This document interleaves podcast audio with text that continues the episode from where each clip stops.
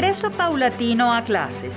Autoridades de la Facultad de Medicina de la Universidad del Zulia y del núcleo Rafael Rangel de la Universidad de los Andes en Trujillo anunciaron que a finales de junio retomarán las actividades académicas de pregrado luego de un año y tres meses de paralización debido a la pandemia.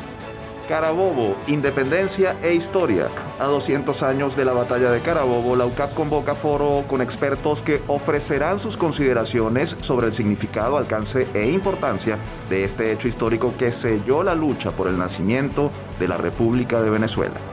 Transformación en pro de la educación. Institutos universitarios de la red de Fe y Alegría iniciaron un plan de renovación académica para adecuar la formación de sus más de 2.400 estudiantes de carreras técnicas a la realidad del contexto actual de Venezuela y el mundo. Colecciones bibliográficas en riesgo. Filtraciones están acabando con libros, revistas y publicaciones académicas valiosas en la Biblioteca Integrada de Arquitectura, Ciencias e Ingeniería de la ULA. Autoridades piden apoyo para atender esta situación. Por el reencuentro con lo bueno de Caracas. A propósito de la próxima celebración de los 454 años de la fundación de la capital venezolana, organizaciones convocan a estudiantes universitarios, aficionados y profesionales de la fotografía a participar en la tercera edición del concurso ¿Qué significa ser caraqueño? El plazo de inscripción estará abierto hasta el 30 de julio. Esto es parte de lo que compartiremos con ustedes durante la próxima hora. Les invitamos a quedarse con nosotros en Universate, las voces de la Universidad Venezolana.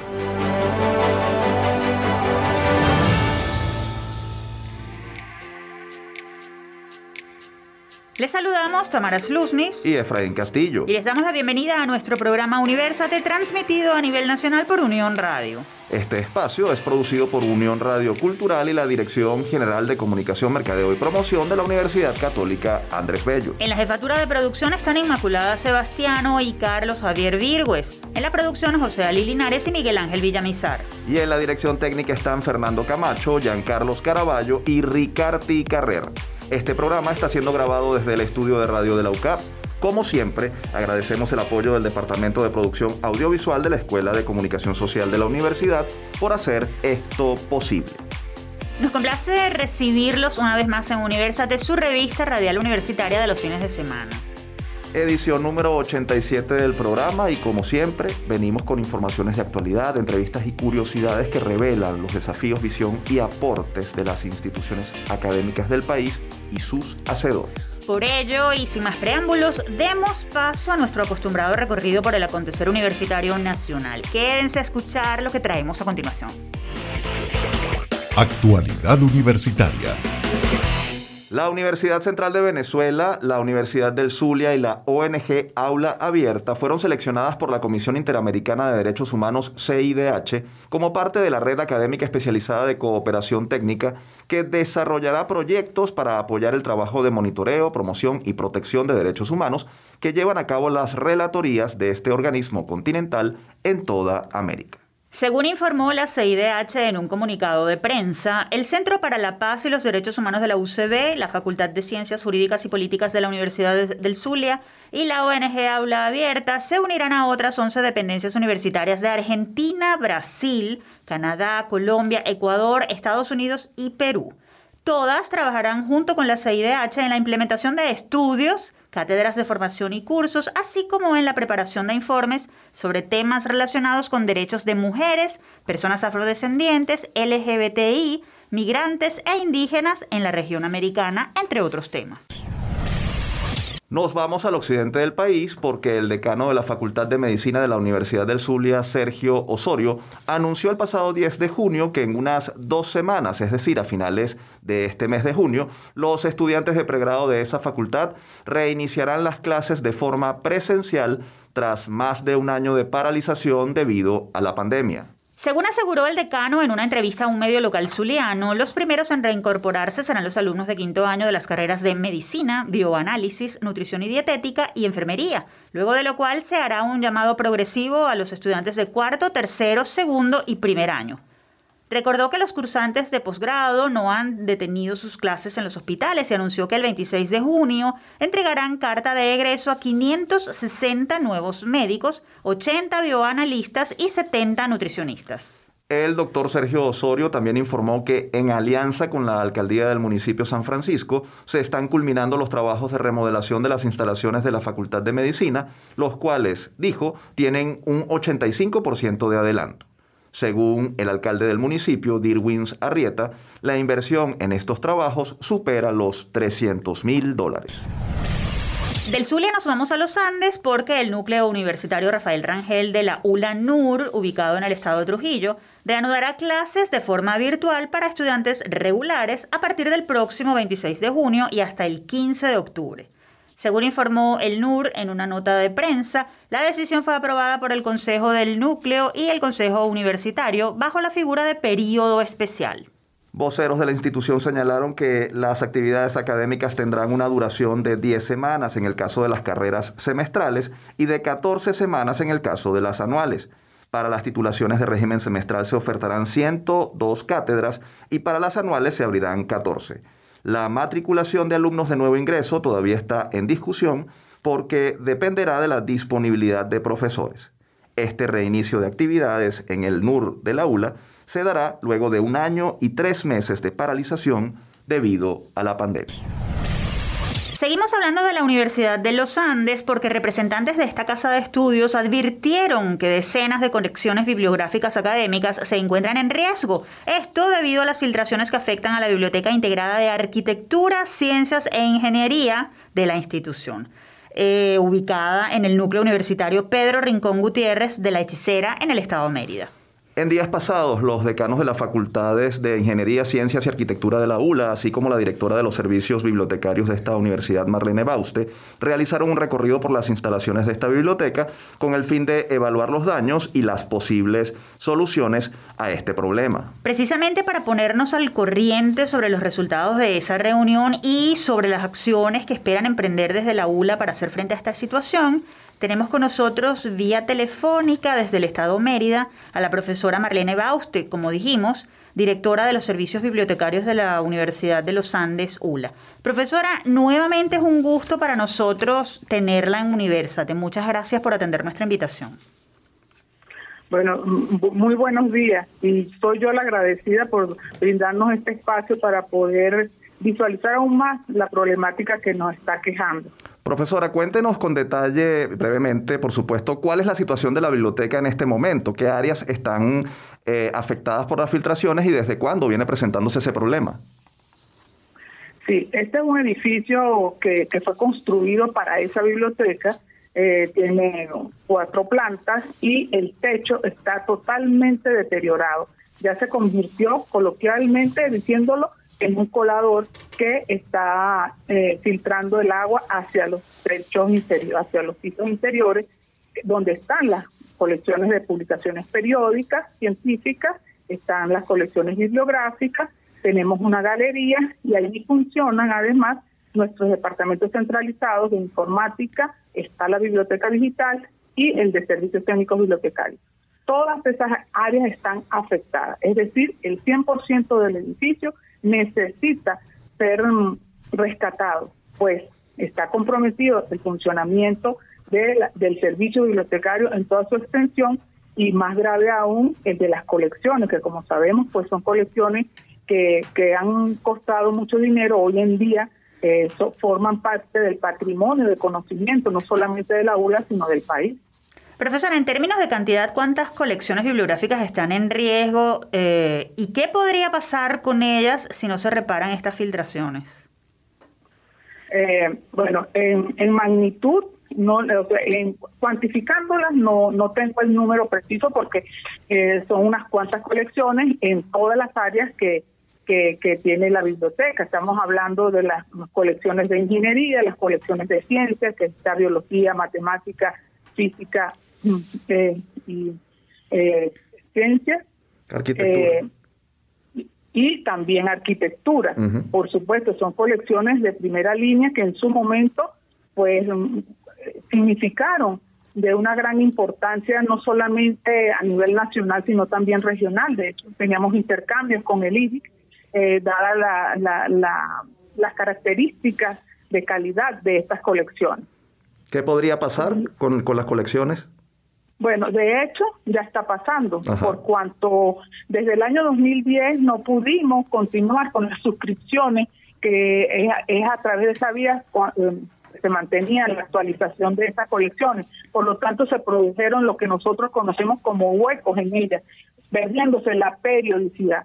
Sin embargo, luego que viene el, boom de las eh, colecciones digitalizadas, hemos tratado de, de poder sustituir esos huecos por esas colecciones digitalizadas, pero igual también por este problema del presupuesto tampoco fue posible darle continuidad. Entonces, esta es una primera afectación.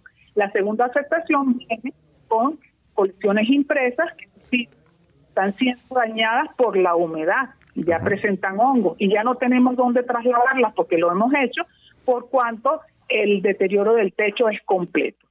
Profesor, en días pasados eh, vimos que usted se reunió con los decanos de las facultades de Ingeniería, Arquitectura y Ciencias para buscar soluciones a este problema. ¿Qué acciones inmediatas están tomando, entendiendo, por supuesto, las limitaciones eh, presupuestarias que tienen y qué llamado hacen a la comunidad universitaria eh, para, para colaborar, por supuesto? ciertamente, pues resultó ser una una, una reunión bastante sencilla por cuanto nos conformamos en una comisión que decidimos llamar Amigos de la Viasi, eh, integrada por estos tres decanos, más la coordinadora del Observatorio de Derechos Humanos de la Universidad de los Andes y nosotros como representantes de Serviula. Esta comisión pues decidió tomar algunas acciones que pueden mm, de alguna manera en muy corto plazo al menos intervenir en la solución de la impermeabilización del techo. Eh, conformados en esta comisión, estas fueron parte de esas acciones, eh, en tanto que podemos gestionar ante organismos multilaterales y también dentro del país eh, recursos que puedan contribuir a conseguir los recursos necesarios para esa impermeabilización a través de la de Cámara, de la Cámara de Comercio del Estado de Mérida y así sucesivamente. Profesora, precisamente quienes estén interesados en colaborar, eh, ¿a dónde pueden eh, acudir? Eh, ¿Dónde pueden encontrar más información? Denos algún correo, teléfono, red social. bueno, ciertamente pues tendrá que ser a través de nuestros correos por cuanto no nosotros no tenemos una fundación. Eso fue parte de las discusiones en esta reunión por, porque eh, pensando en a dónde podemos acudir y, quienes estén dispuestos a esa colaboración, dónde pueden eh, em, hacer esas donaciones. Es muy difícil el tema de las fundaciones para la Universidad de los Andes. Por eso estamos pidiendo eh, ayuda en materiales para, para evitar eh, eh, recibir dinero en cuentas personalizadas, porque no es posible y como le decimos, pues no tenemos una fundación. Eh, Díganos el correo. ¿Ah? Díganos el correo. algún, algún medio de contacto. Exacto. Bueno, el medio de contacto va a ser a través de mi correo, que es mm, mbauste.gmail.com porque también tenemos problemas con nuestros correos institucionales, dado que la plataforma tecnológica ha sufrido eh, eh, el ataque de, la delincuencia y siempre están eh, cortando y, sustrayendo la fibra óptica. Entonces, el correo institucional, pues en este momento, pues no, no, no, es, no es eficiente. Entonces, usamos el correo personal y el mío M de Marlene, seguido de mi apellido, Bauste, con B larga, B-A-U-S-T-E, arroba gmail.com. Profesora Bauste, gracias por compartir con nuestra audiencia esta información y desde Universate nosotros por supuesto esperamos que el llamado que están haciendo sea escuchado por las autoridades competentes y también por la comunidad de egresados y amigos de la ULA, además de las fuerzas vivas y productivas de Mérida, a la que eh, la Universidad de los Andes ha prestado y presta servicio. Gracias por acompañarnos. Gracias a ustedes. Ustedes escuchaban a Marlene Bauste, ella es directora de los servicios bibliotecarios de la ULA.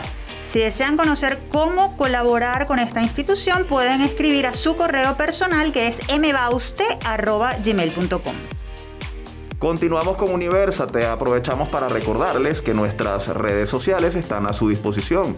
En Twitter, Facebook e Instagram nos encuentran como arroba Universate Radio.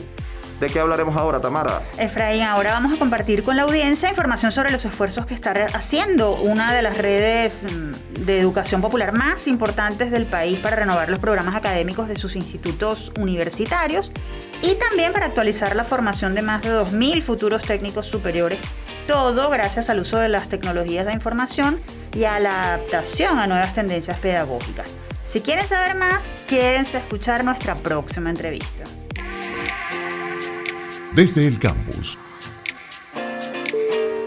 Les contamos que y Alegría arrancó este 2021 un proceso de renovación de sus programas de educación universitaria con el fin de fortalecer la preparación que ofrecen en sus cinco sedes los dos institutos universitarios adscritos a esta red de educación popular, el Instituto San Francisco y el Jesús Obrero, los cuales atienden actualmente a 2.411 jóvenes que se preparan como técnicos superiores. El proyecto busca mejorar la oferta académica actual para adaptarla a las necesidades de, contexto laboral, aumentar la formación práctica de los estudiantes, promover el uso de las tecnologías de información y comunicación, establecer alianzas con el sector productivo, ofrecer acompañamiento espiritual y garantizar la sostenibilidad académica y administrativa de las instituciones a través de un programa de preparación con sello cristiano involucra a docentes, trabajadores y alumnos. Recordemos que los institutos universitarios de Fe y Alegría ubicados en Maracaibo, Barquisimeto, Guanarito y Caracas ofrecen a jóvenes de sectores populares educación en carreras técnicas como educación, administración, contaduría, mecánica,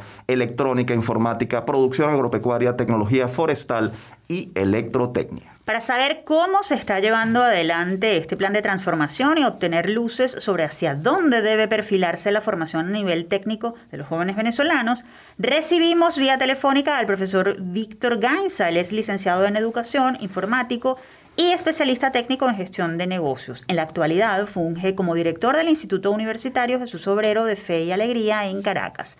Profesor Gainza, muchísimas gracias por atendernos. Bienvenido a Universate. Muchísimas gracias y gracias por la invitación, en mi caso a todo el programa de Educación Superior Universitaria de Fe y Alegría. Muchas gracias, verdad. Gracias a usted, profesor, por, por, por atendernos. Profesor, ha escuchado nuestra presentación, el programa de renovación que adelantan es bastante ambicioso. Para comenzar, nos gustaría que nos contara brevemente ¿En qué condiciones están los institutos universitarios Jesús Obrero y San Francisco de Fe y Alegría? ¿Cómo está lo relativo a la matrícula de estudiantes y profesores? ¿Y cómo esto fue razón para, mm, para adelantar este programa? Bueno, tenemos 22 años, como ya ustedes lo dijeron muy bien en la presentación, tenemos 22 años tratando de, crear una, una oportunidad y una forma de hacer vida universitaria para estos sectores populares. Nos mantenemos fieles a esa propuesta y nuestros muchachos eh, egresados han sido los principales embajadores de nuestro nombre. Son muchas las oportunidades que seguimos dando, seguimos creciendo y en este tiempo eh, hemos nos mantenemos fieles a la propuesta académica, por lo tanto tenemos todavía un número interesante de participantes y estudiantes que están con nosotros.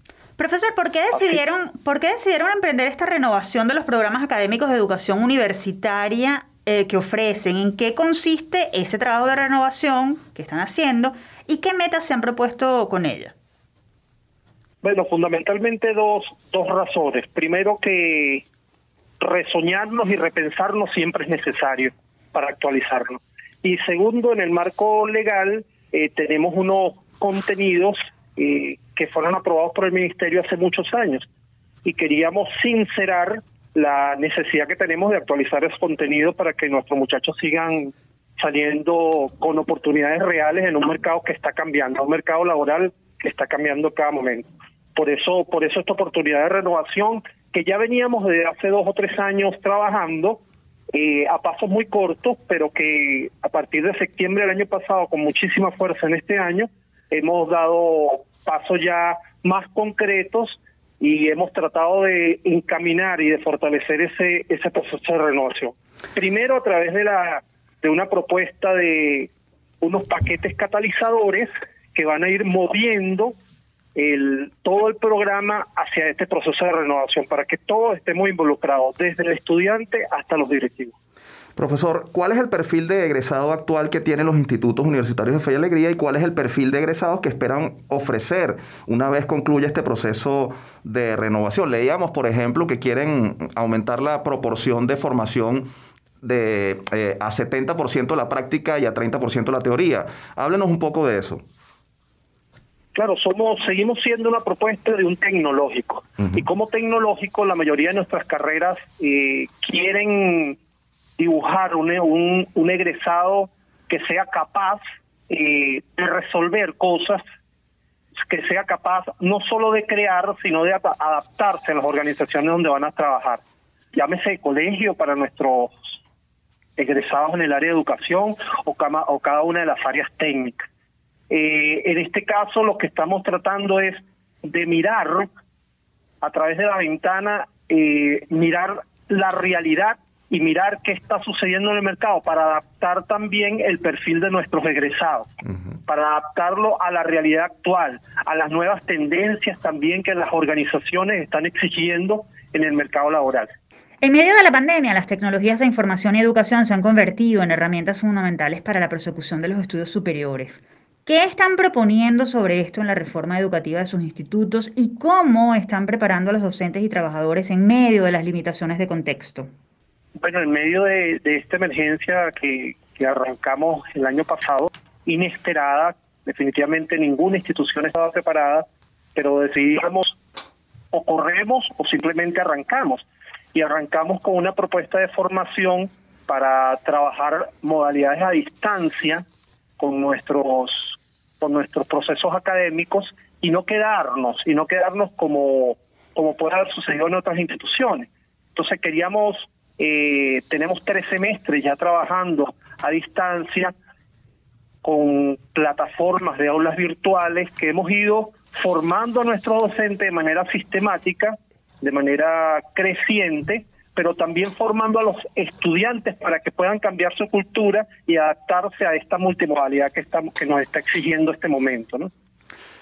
Eh, profesor, según leíamos, el programa de renovación se ha propuesto garantizar la sostenibilidad académica y administrativa. Fe y alegría depende de aportes del Estado, también de donaciones y de los fondos que produce la autogestión.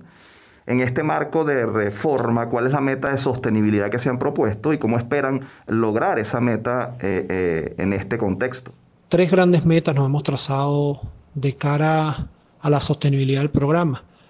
Primero, hacer más justas las condiciones laborales de los docentes quienes con mucho sacrificio y mucha vocación han venido trabajando con nosotros y se incorporan al equipo. En estos últimos dos semestres hemos tratado de ir mejorando poco a poco algunas condiciones y haciéndolas más justas.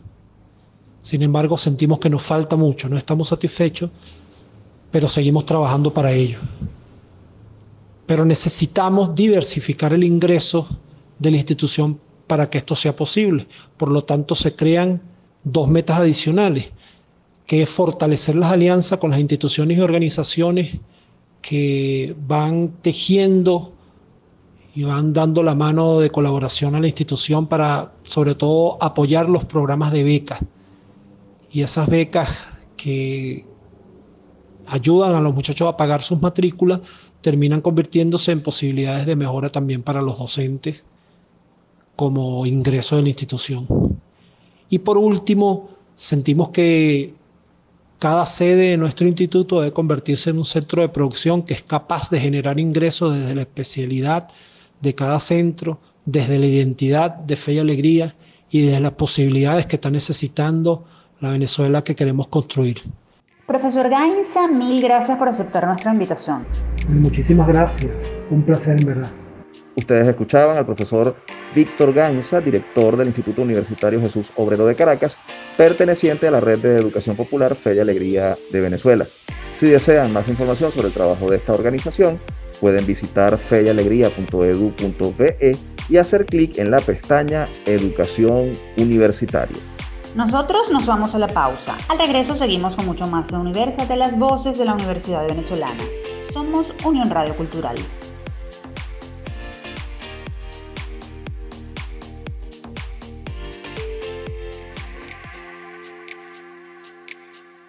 Continuamos con más de Universate, las voces de la Universidad Venezolana. Les recordamos que pueden seguir nuestra transmisión a través de www.unionradio.net o el canal 980 de Simple TV.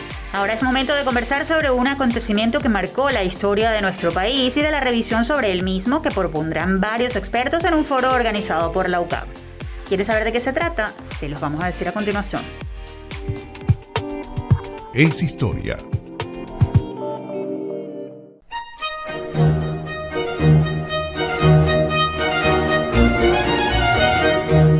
de la conmemoración del bicentenario de la batalla de Carabobo, el Instituto de Investigaciones Históricas de la Universidad Católica Andrés Bello, IIHUCAP, invita a profesionales, estudiantes y público amante de la historia de Venezuela a conectarse el próximo jueves 23 de junio al coloquio virtual Carabobo 200 años después, actividad que se llevará a cabo a partir de las 10 de la mañana a través de la plataforma de videoconferencias Zoom. El evento contará con la participación de los profesores e investigadores Gonzalo Pulido, María Soledad Hernández, Carlos Hitson Nieves y Tomás Straca, quienes, a partir de la revisión de documentos, prensa de la época y otras publicaciones, analizarán detalles, significado y alcance de este suceso militar que el 24 de junio de 1821 contribuyó a sellar la independencia de Venezuela de la corona española.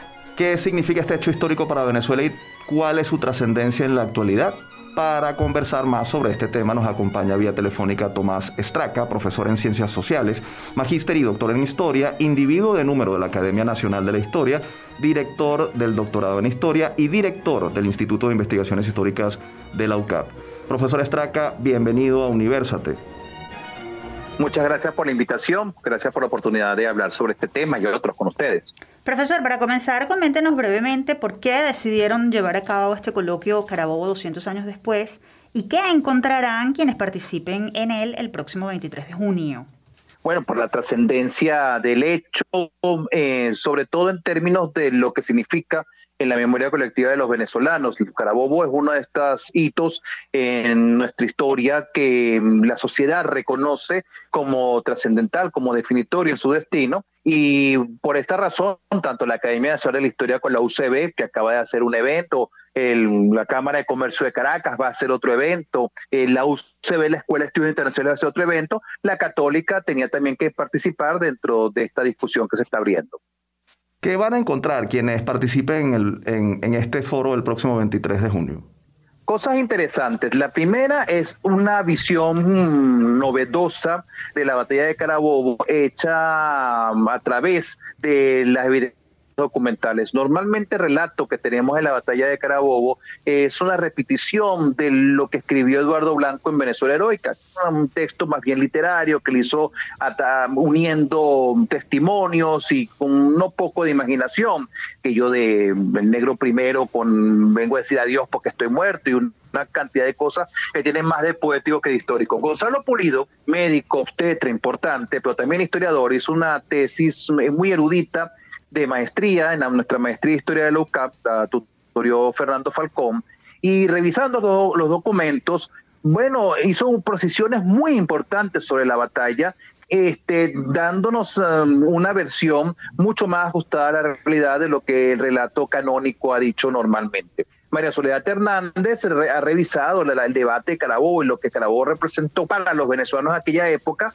a través de lo que salía en la prensa y Carlos Itzo está haciendo una reflexión sobre la conmemoración en sí misma, sobre la fiesta cívica. Este, 1971, una Venezuela muy distinta en muchas cosas a la que tenemos el día de hoy, celebró los 150 años de Carabobo y entonces el contraste entre la celebración el día de hoy nos permite reflexionar no solo sobre la batalla, sino sobre nuestro destino como país. Eso es lo que van a encontrar los que tengan la generosidad de acompañarnos. Precisamente teniendo en cuenta esa revisión de la que usted ha hecho mención, ¿cuál es la dimensión histórica de la batalla de Carabobo para Venezuela? ¿Qué tan importante a, la luz de, de tal vez nuevos hallazgos, nuevas precisiones, qué tan importante es este acontecimiento?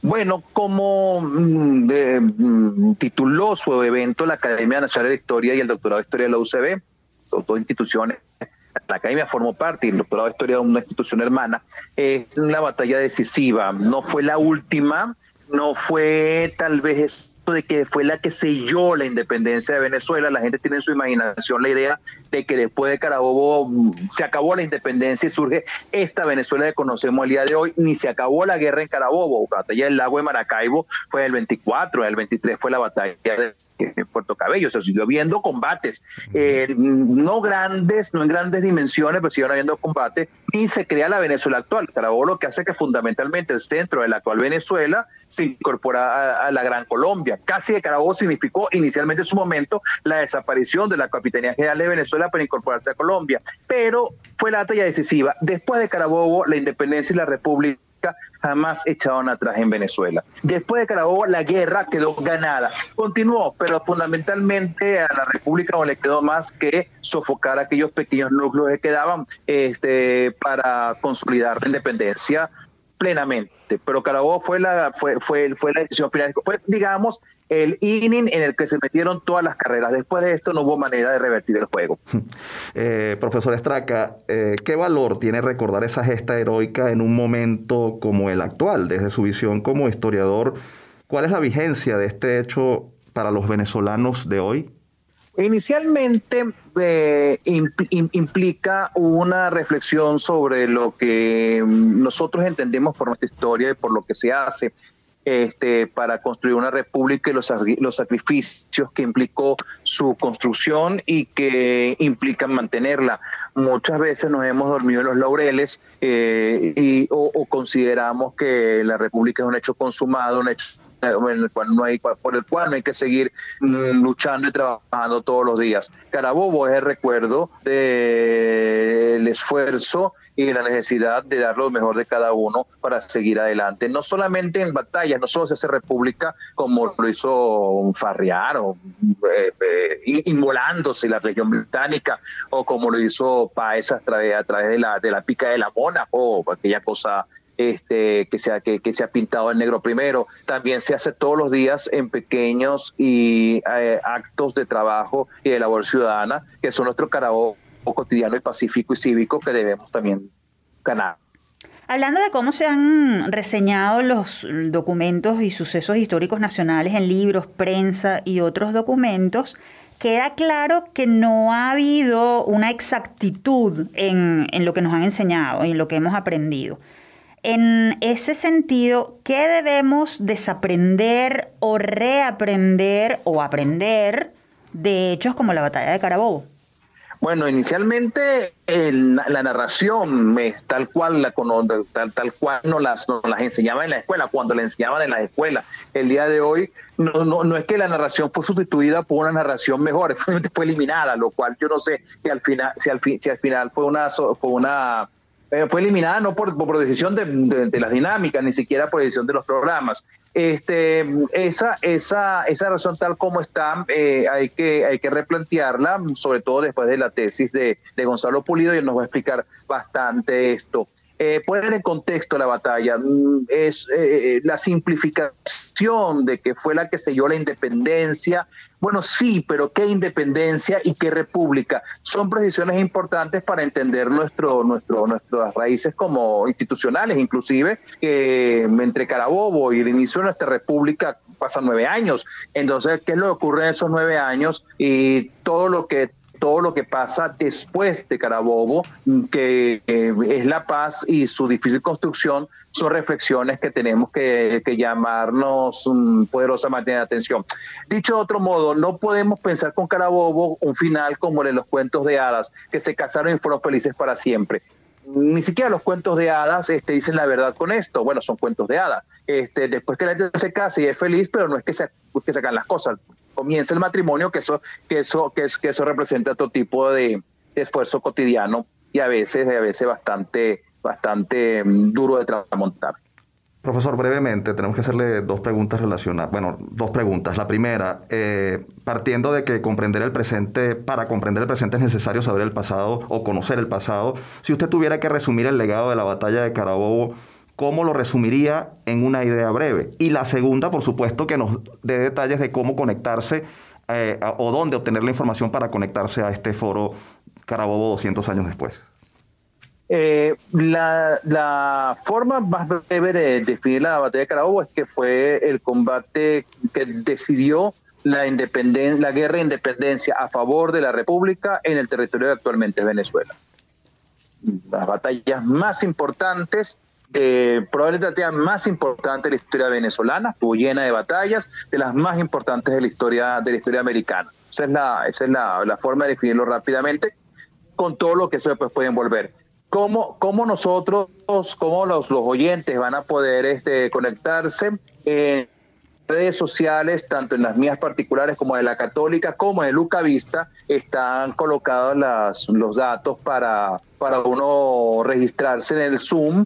Hay que registrarse para después participar. Eh, si usted va a, a, mi Twitter, que es arroba thstraca, o va en la católica o entre usted a Luca Vista, usted va a encontrar ahí la información. Profesor Estraca, le agradecemos su tiempo y sus aportes a la comprensión de un hecho tan, tan importante como el de la batalla de Carabobo. Gracias por acompañarnos. Gracias a ustedes por llamar. Ustedes escuchaban al profesor Tomás Estraca, director del doctorado en Historia y del Instituto de Investigaciones Históricas de la UCAP. Si desean conocer las coordenadas para registrarse en el foro Carabobo 200 años después, sigan la cuenta arroba en la UCAP en redes sociales o visiten la página elucavista.com.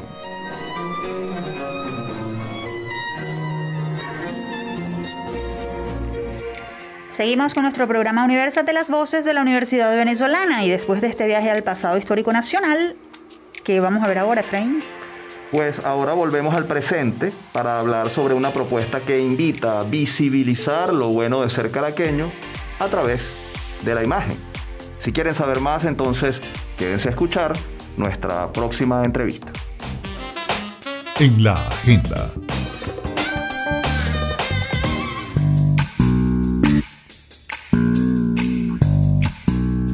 Cuenta, cuenta la leyenda que antes todo era mejor.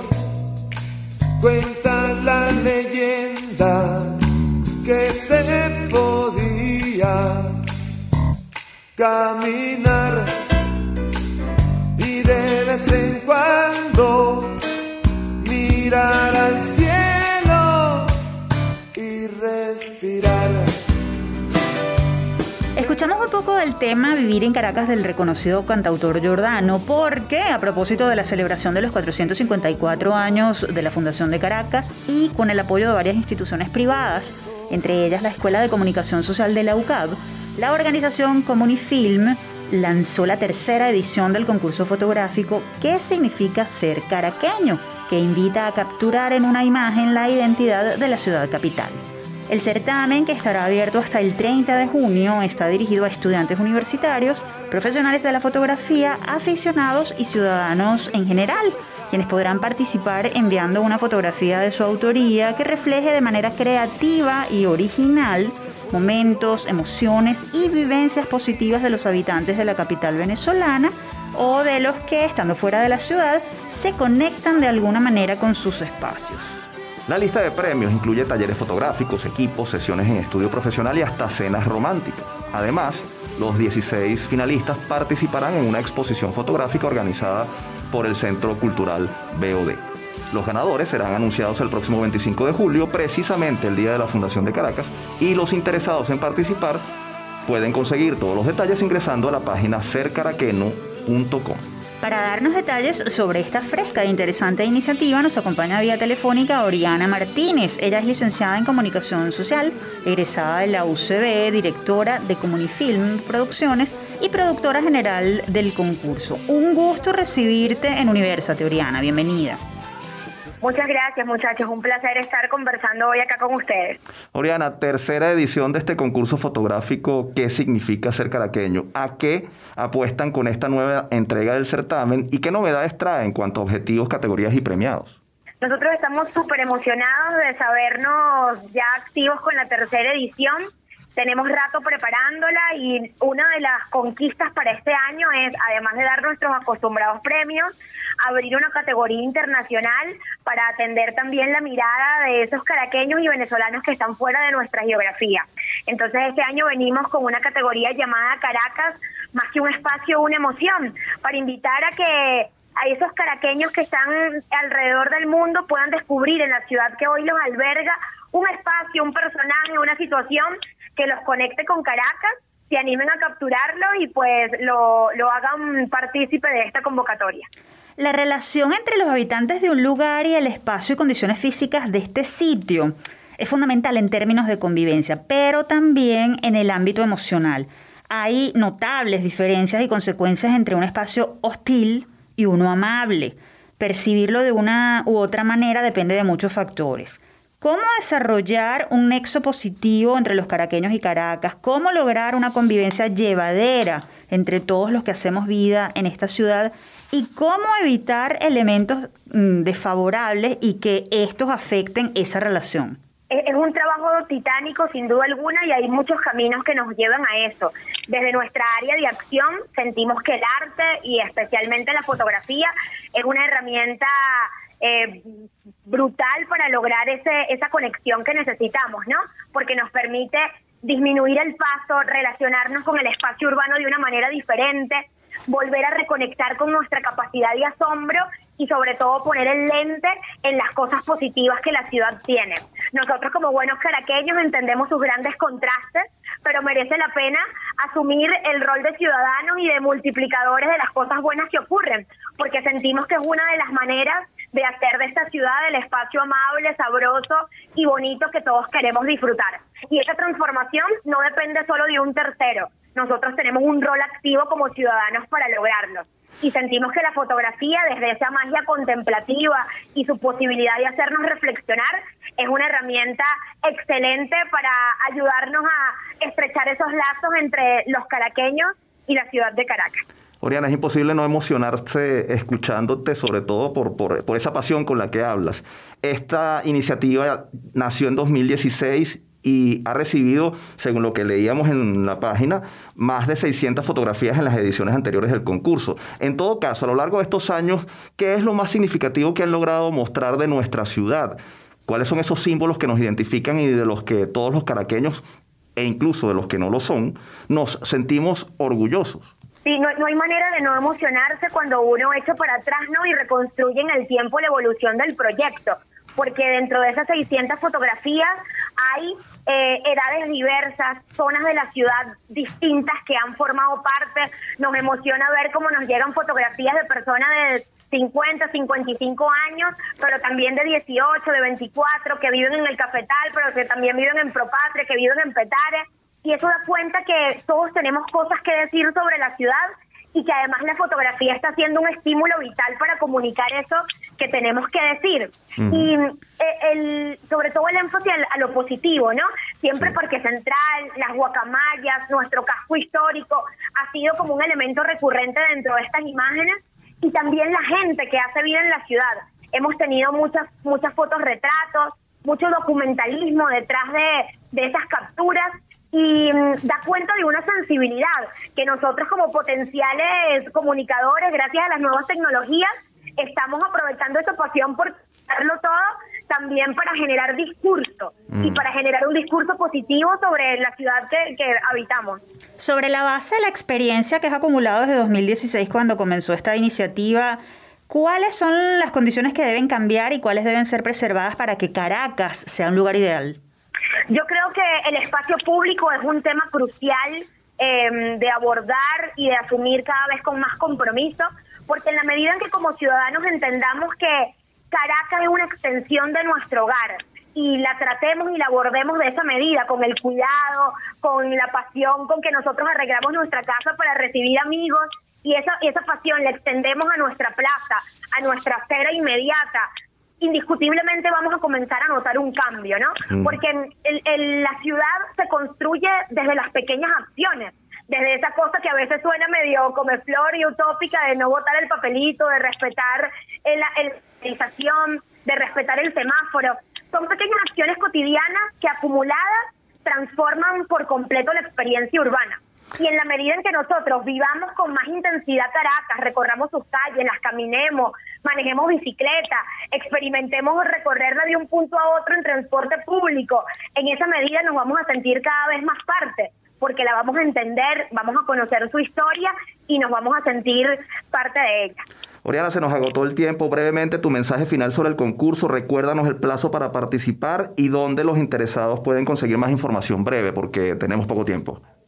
Todos los que nos están escuchando, súper eh, super invitados a participar en esta convocatoria www.cercaraqueno.com arroba cercaraqueno en Instagram, allí van a encontrar todos los detalles. Hasta el 30 de junio tienen oportunidad de participar y contarnos su historia sobre esta ciudad. Muchas gracias, muchachas.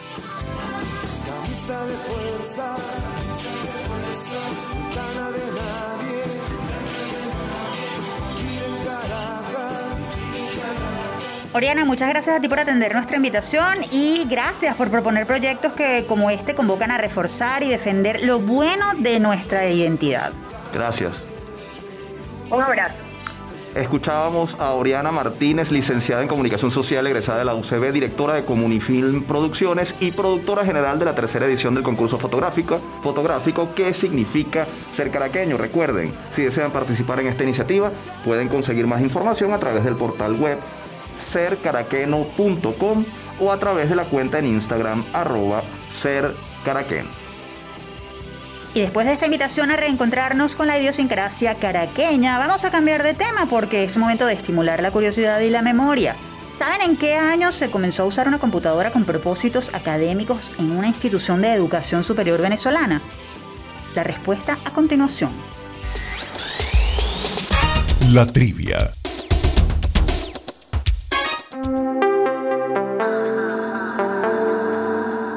Año en que fue incorporada la primera computadora con fines académicos en una universidad venezolana fue 1961, hace justamente 60 años. El equipo fue una IBM modelo 1620 y la tuvo la Universidad Central de Venezuela UCB en su recién creado Departamento de Cálculo Numérico de la Escuela de Física y Matemáticas. Para que tengan una idea, este computador moderno para la época tenía un ciclo de memoria de 20 microsegundos, es decir, una velocidad mil veces menor que la de un computador del año 2006, por ejemplo. Según reseña la página web de la Escuela de Computación de la UCB, la IBM 1620 fue una herramienta muy utilizada por el mencionado departamento que tuvo entre sus tareas eh, iniciales realizar los cálculos para la construcción de edificios, así como la promoción del uso del computador dentro y fuera de la UCB mediante asesorías, elaboración de programas para usuarios y preparación de cursos libres para alumnos y profesores. El Departamento de Cálculo Numérico de la Escuela de Física y Matemática de la UCB impulsaría la creación en 1968, hace 53 años, de la primera licenciatura en, en, computación del país, que ofrecía una preparación básica en matemáticas, ciencias exactas y programación con énfasis en la resolución de problemas. Finalmente, la Escuela de Computación de la UCB comenzaría a funcionar en 1975, convirtiéndose en pionera en estudios de pregrado, postgrado e investigación en el área informática. Qué interesante esta trivia, Efraín, sobre todo porque nos acerca un poco a ese pasado tecnológico que aunque luce algo obsoleto hoy, nos muestra que la Universidad Venezolana siempre tuvo a mano equipos y formación de avanzada para construir conocimiento en áreas importantes de desarrollo. Así es, Tamara. Y con esta curiosidad ha llegado la hora de despedirnos por el día de hoy, no sin antes compartir, como siempre, nuestra acostumbrada frase de la semana.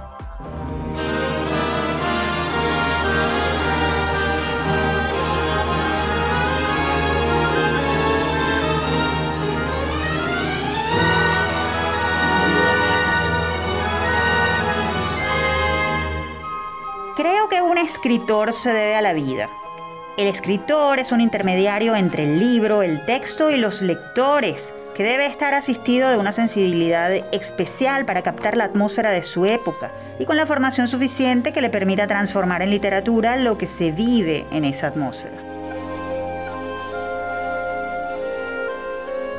Las palabras son de Orlando Chirinos, escritor y profesor universitario nacido en Maracaibo en 1944 licenciado en Educación por la Universidad de Carabobo, ejerció como docente de pregrado y posgrado en esa casa de estudios, así como en la ULA y en la UPEL. autor de cuentos, novelas y artículos de opinión, recibió reconocimientos nacionales e internacionales. El pasado 13 de junio, Orlando Chirinos falleció a los 76 años.